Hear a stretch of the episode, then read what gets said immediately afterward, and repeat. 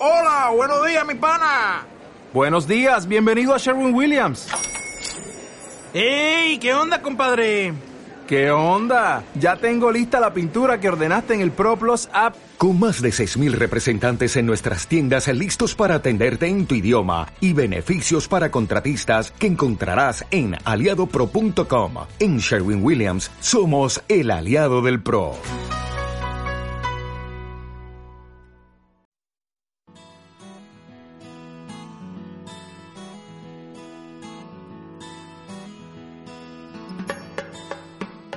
Si me preguntan, si me critican, si alguien me pide que abandone a mi familia, es que me hago buen sentimiento.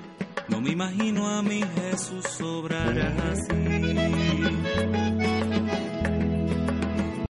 Quiero saludarlos nuevamente desde aquí, desde nuestro querido programa católico, católico soy. Agradecer a nuestro querido Control Master, el doctor Onofre Restrepo, quien tan habilidosamente nos dirige el programa para que llegue sin novedad a todos los rincones del mundo católico.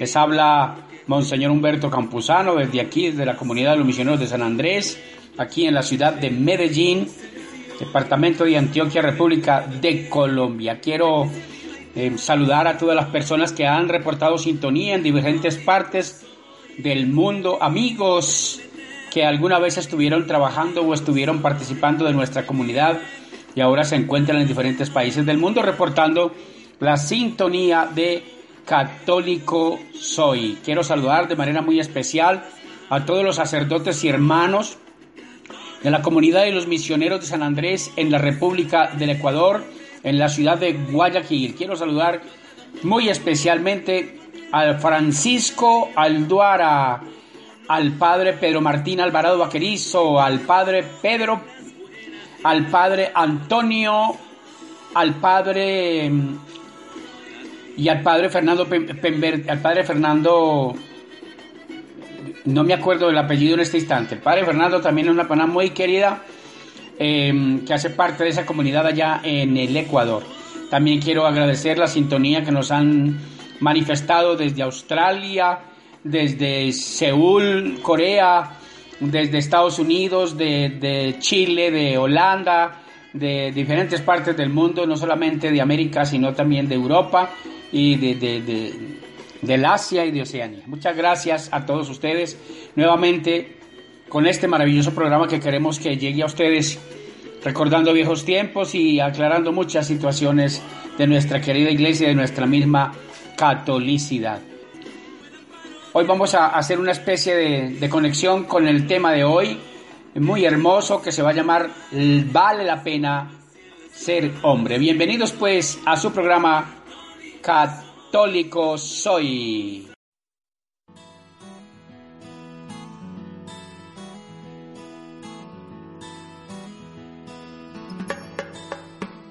Si me preguntan, si me critican, si alguien me pide que abandone a mi familia, es que me hago buen sentimiento. No me imagino a mi Jesús sobrar así. Vale la pena ser hombre. Claro que vale la pena ser hombre porque tú te has hecho hombre. Porque has venido al mundo para dar testimonio de la verdad. Porque te has hecho mediante el amor totalmente para los demás.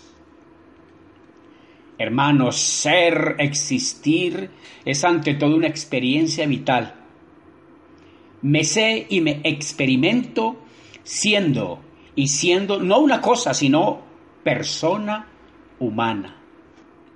Esta experiencia es tan cotidiana que acaso tomamos el hecho de existir como algo muy normal.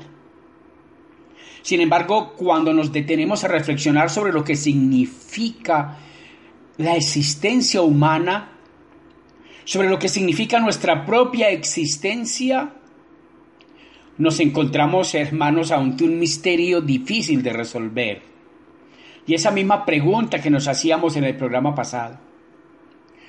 Hombre, ¿quién eres tú? ¿Qué es el hombre? ¿Qué es este misterio de ser persona humana? ¿Quién soy yo? Hablábamos de que el hombre sufría de un problema muy grave que se llamaba el delirio existencial, que es la incertidumbre de no saber quién soy, de dónde vengo y para dónde voy. Pero hermanos, gracias a Dios para responder a estas preguntas esenciales, hoy lo hacemos desde la fe. Qué bueno, hermanos. Dios mismo, en su Hijo hecho hombre, nos ofrece las luces necesarias para conocer plenamente el misterio del ser humano. ¿Cuál es su origen? El sentido de su vida, y su destino último.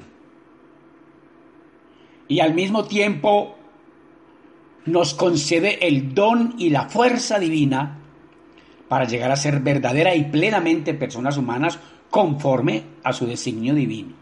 Porque ser personas humanas puede ser pues lo más normal del mundo, pero conforme al designio de Dios es otra cosa completamente diferente. El hombre no puede ser verdaderamente aquello que está llamado a ser, a ser humano, si su comprensión de sí mismo es equivocada o parcial, es decir, si no conoce o si no se conoce verdadera y plenamente. Si no sabe quién es Él, si no conoce su identidad más profunda, estará en un limbo, en un caos. Y este conocimiento a su vez no será posible si no conoce a Dios y su designio creador sobre el hombre.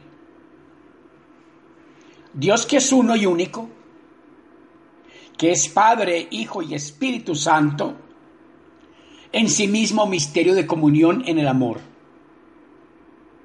Él crea al hombre por esa sobreabundancia de amor, invitándolo a participar de su misma vida y comunión divina, de la felicidad que Dios vive en sí mismo al crear al hombre.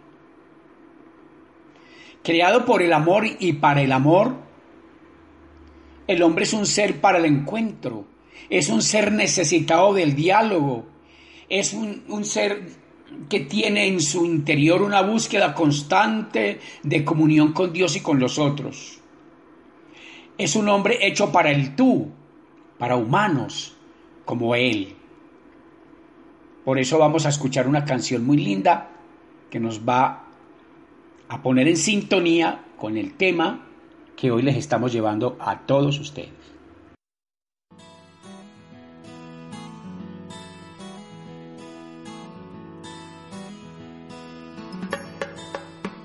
Si me preguntan, si me critican, si alguien me pide que abandone a mi familia, es que me hago buen sentimiento. No me imagino a mi Jesús sobrar así.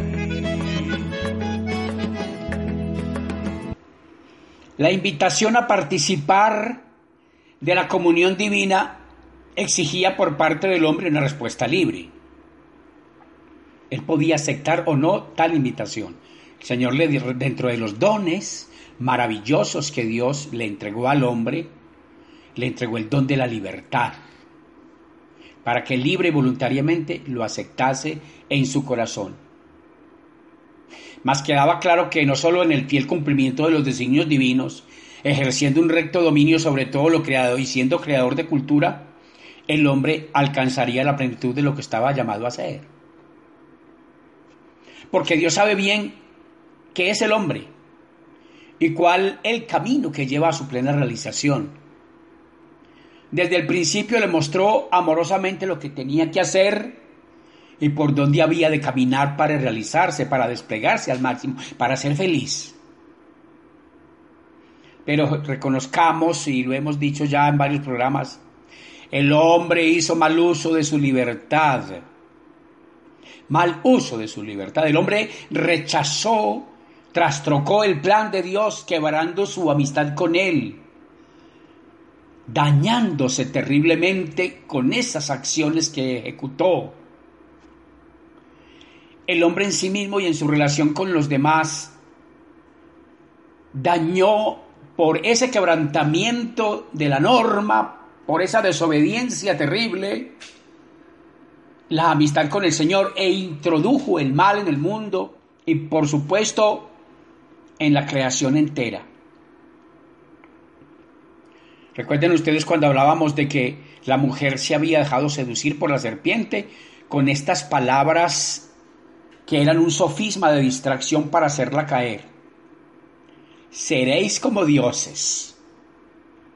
Cuando ella contemplaba el árbol del bien y del mal en el paraíso, la serpiente se le acerca y la hace pecar. Y rompe esa amistad que existía para con el Señor. Y, y existe, dijimos muy claramente, un rompimiento con Dios, un rompimiento con la sociedad, un rompimiento con nosotros mismos. Y llega para el mundo el pecado. Y tras la ilusión del bien para mí, el pecado sigue siendo un acto suicida.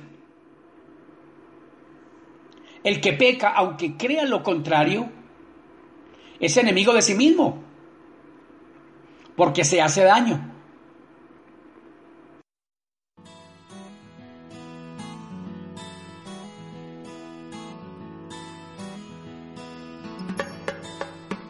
Si me preguntan, si me critican, si alguien me pide que abandone a mi familia, es que me hago buen sentimiento. No me imagino a mi Jesús sobrar así.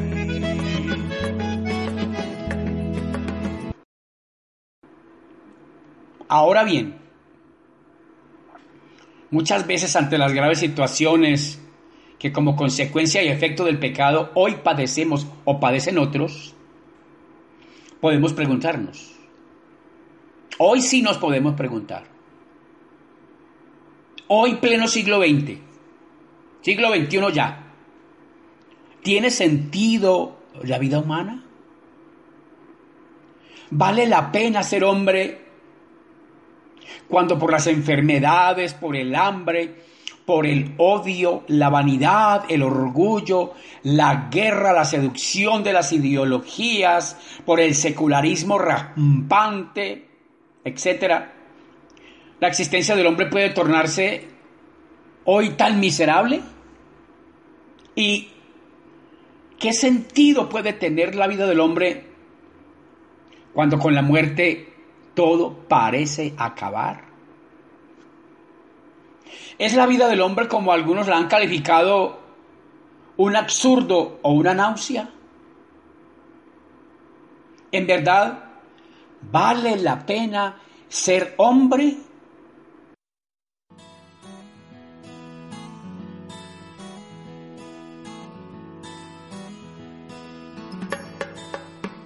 Si me preguntan, si me critican, si alguien me pide que abandone a mi familia, es que me hago buen sentimiento. No me imagino a mi Jesús sobrar así. Toda visión negativa y pesimista acerca del hombre se estrella hoy ante un acontecimiento histórico inaudito que quiero que pensemos, que quiero que analicemos, que profundicemos. Dios se ha hecho hombre. ¿Puede caber esto en nuestra mente? ¿Podemos nosotros racionalizar, dimensionar esto que acabo de decir? Que Dios, el creador del universo y de la humanidad entera, haya asumido nuestra naturaleza humana, se haya hecho hijo de una mujer y haya habitado entre nosotros. Y no solamente eso, sino que ha tenido una motivación extraordinaria. Primero, el excesivo amor de Dios para con sus hijos, que gracias a ese amor infinito, envía a su Hijo para que nos indique cuál es el camino adecuado para llegar nuevamente al encuentro con el Padre. ¿Y todo para qué? Para que nosotros seamos rescatados de la oscuridad, de la muerte, de nuestras miserias, y sobre todo para que pudiésemos llegar a ser nuevamente hijos de Dios y hombres de la verdad, para que fuéramos rescatados de la oscuridad del pecado y pudiéramos ser elevados a la dignidad de hijos amados, a la dignidad de hijos muy queridos. Sí, queridos hermanos, qué alegría poder saber que Dios hizo eso por nosotros. Y por ello, en Jesús de Nazaret, descubrimos la respuesta que Dios mismo da a la pregunta que muchos se hacen en medio de las angustias. ¿Vale la pena ser hombre? ¿Vale la pena vivir? ¿Vale la pena continuar en la lucha cuando todo parece que se cerró, cuando todos los problemas nos cercan de una manera terrible, cuando no encontramos salida alguna a los problemas que tenemos? Claro, hermanos, que vale la pena, sí, Señor, vale la pena vivir, vale la pena ser hombre. Porque si Dios mismo se hizo hombre, entonces vale la pena hacerlo. La encarnación y el nacimiento del Señor Jesús nos hablan ciertamente con toda claridad de la grandeza del ser humano, de lo inmensamente valioso que el hombre es a los ojos de su Creador. Muchas personas se acercan a mí a pedir orientación espiritual. Y muchas personas se acercan con un problema grave que yo diría que hoy está invadiendo al mundo moderno y que a mí me parece un poco diabólico. Y es eso de la depresión. Muchas personas llegan totalmente deprimidas y no saben ni siquiera quiénes son. Y yo inmediatamente los remito al Salmo 8 yo les pido en el nombre del Señor que hablan sus sagradas escrituras y escudriñen y profundicen el Salmo 8 para las personas que tengan mucha angustia, para las personas que estén deprimidas y que tengan muchas dificultades. El Salmo 8 nos dice bellamente, Señor, dueño nuestro, qué admirable es tu nombre en toda la tierra cuando contemplo el cielo, la luna, las estrellas y todo lo que has creado, me pregunto, ¿qué es el hombre para que te acuerdes de él? ¿Qué es el ser humano para que le hayas dado tanto poder? Lo hiciste poquito inferior a un Dios lo coronaste de gloria y dignidad, le diste poder sobre las obras de tus dedos, todo lo pusiste bajo sus pies. Por Dios, el hombre, queridos hermanos, ha sido llamado por el Señor para que sea el continuador de la obra creadora. Qué responsabilidad tan grande la que tenemos en nuestros hombros. Si nosotros vamos a renunciar Vamos a tirar por la borda esa dignidad tan grande de haber sido llamados a la existencia por el mismo Dios. Vamos a mandar al carajo todas esas maravillas que Dios ha hecho por nosotros. Dios nos ha dotado de cualidades extraordinarias que nos diferencian de los demás reinos de la naturaleza. Inteligencia, voluntad, libertad, razón. Y nos ha colocado en el mundo como amos y señores. Somos como unos pequeños diosesitos que tenemos la capacidad, nos dice el Señor, de levantar nuestras manos en el momento de las dificultades y conjurar serpientes y escorpiones. Hermanos, por Dios, si esto no es una dignidad tan grande, si con esto nosotros no tomamos conciencia de lo que vale el hombre, Vea, tanto vale el hombre a los ojos de Dios. Y es tanto lo que lo ama, que Él mismo se hace hijo de mujer para reconciliarnos y elevarnos nuevamente a nuestra verdadera condición y grandeza humana, la que teníamos cuando estábamos en el paraíso. Es una condición mucho mayor que incluso aquella que teníamos antes del pecado. Porque aquí se ve el desbordamiento de la grandeza y de la misericordia del Padre con nosotros. Tanto vale a los ojos de Dios que el mismo Cristo fue enviado al mundo para que derramara su sangre en la cruz por nosotros. Imagínense ustedes que el Señor nos ha dado la posibilidad de vivir continuamente ese misterio y recordarlo a través de los siglos.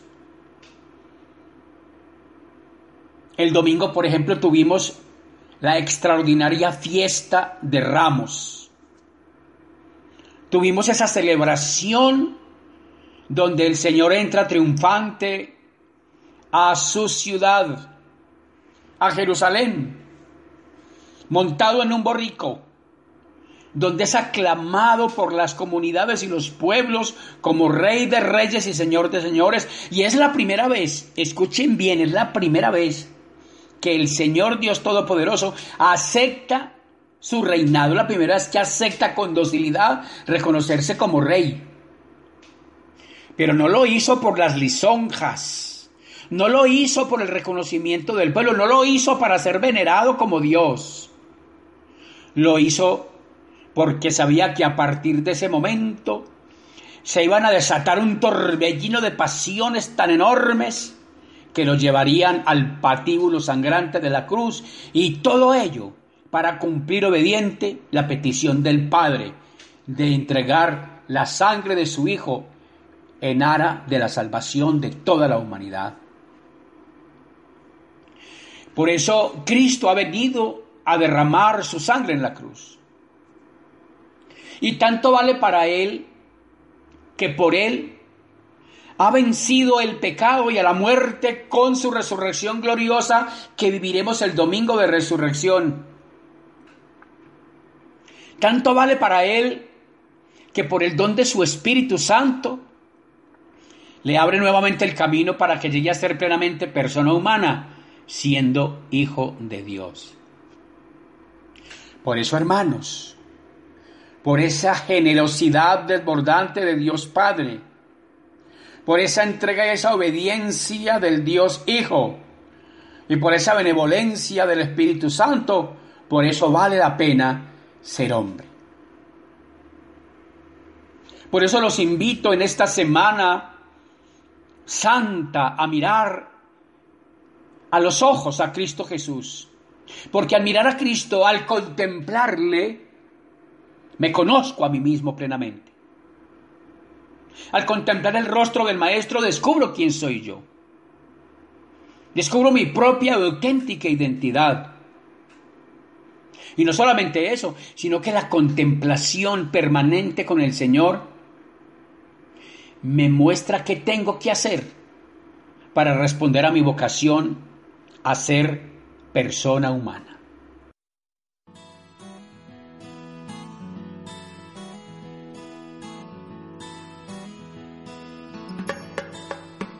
Si me preguntan, si me critican, si alguien me pide que abandone a mi familia, es que me hago buen sentimiento. No me imagino a mi Jesús sobrar así.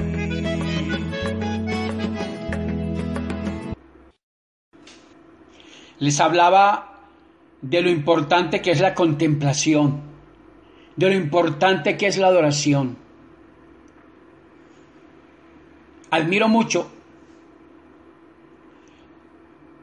a nuestro querido hermano fundador de los redentoristas,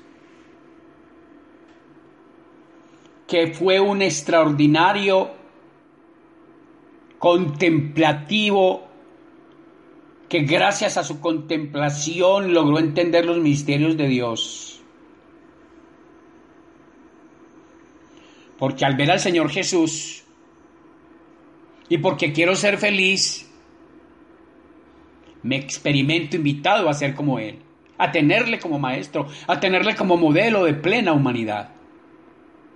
Ante la presencia del Señor puedo exclamar con plena certeza y convicción, sí vale la pena ser hombre, pero, pero un hombre como tú, Jesús, aprendiendo de ti amar intensamente, desplegándome como tú en el fiel cumplimiento del plan de Dios para conmigo.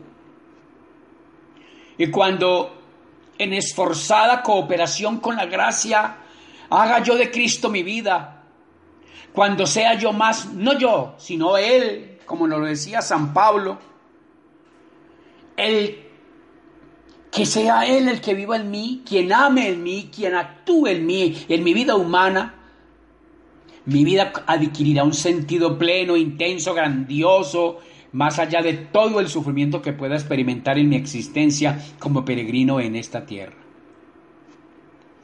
Hermanos queridos, qué linda la posibilidad y la oportunidad que tenemos en esta semana de contemplar los misterios de Dios para que podamos vivir como Cristo vivió, para que vivamos como Cristo nuestra propia humanidad, para que esa misma humanidad quede plenamente desplegada, para que esa humanidad quede plenamente llena, extasiada de Dios, para poder entender lo que estoy llamado a hacer como hijo de Dios Estoy llamado a reproducir en mí al Padre, que es creador. Yo también estoy llamado a ser creativo en mi fe, para buscar mecanismos que me permitan a mí con mi propia vida y con mi testimonio animar a otros a que vengan a mi iglesia, a que se animen a participar de las gracias y bendiciones que nos regala el hecho de ser buenos católicos. A ser plenamente como el Hijo, redentor. Estamos llamados también nosotros a redimir a los caídos, a darle la mano a los que sufren, a ayudar a los pobres, a los desvalidos, a los huérfanos y a las viudas para ser como Cristo. Necesitamos bajar de ese pedestal de la soberbia, de la prepotencia, de la autosuficiencia, de creernos mejor que los demás y encontrarnos con la simplicidad de un Cristo que viene a servir y no a ser servido. Por eso, bebiéndome en los ojos del Señor, contemplándole esta semana, podré desplegar y ser lo que estoy llamado a ser con la ayuda de Dios. ¿Y sabe qué estamos llamados a ser? Estamos llamados a ser santos. Claro que sí. Estamos llamados a ser santos porque yo les dije claramente en un programa pasado que la santidad no es una cosa colosal ni una cosa de locos. Que la santidad no es ni siquiera difícil ni que las personas que han llegado a la santidad lo han hecho porque han sido personas colosales, o fuera de serie, o fuera de este mundo. No, los santos han sido personas como tú y como yo, con debilidades y fortalezas, pero han entendido que estando en sintonía con el Señor, pueden lograr hacer verdaderas personas humanas dando con ello continua gloria a Dios. Porque hermanos, por encima de todas las cosas, a solo Dios el honor y la gloria. Si nosotros entendemos eso, encontraremos el camino que nos lleva a nuestra propia felicidad. Queridos hermanos, le damos gracias a Dios porque nos ha permitido de alguna manera llegar hasta ustedes con este programa católico soy. Nuevamente les damos las gracias por sintonizarnos y que Dios les bendiga y que Dios me bendiga.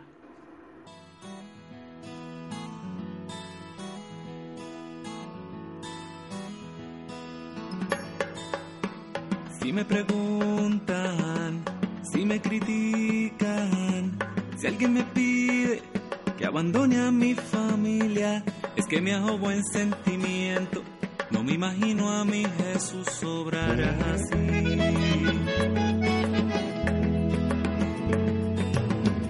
Entre alegrías y muchas penas, hay una sangre que corre fuerte por mis venas, enamorado en pan y vino, que le he jurado mi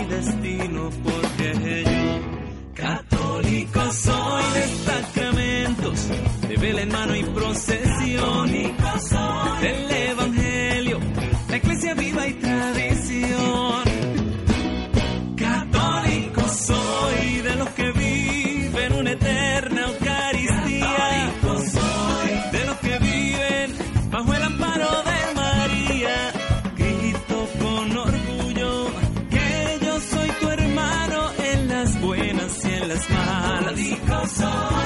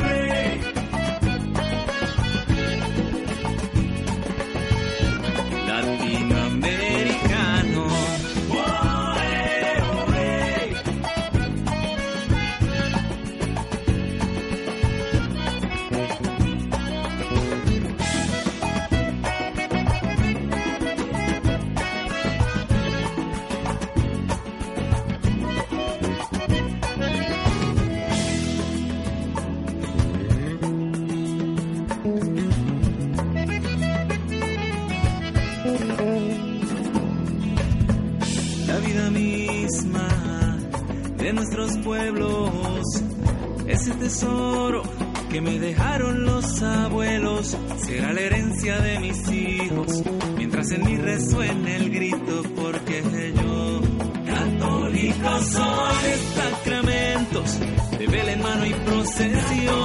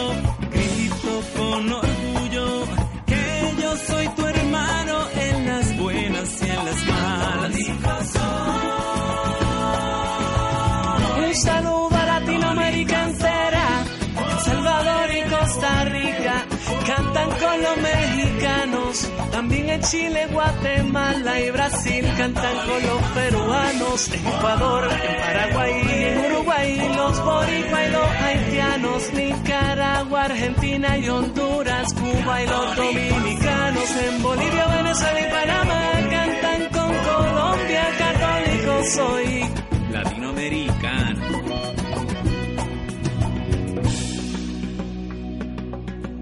La vida misma de nuestros pueblos, ese tesoro que nos dejaron los abuelos.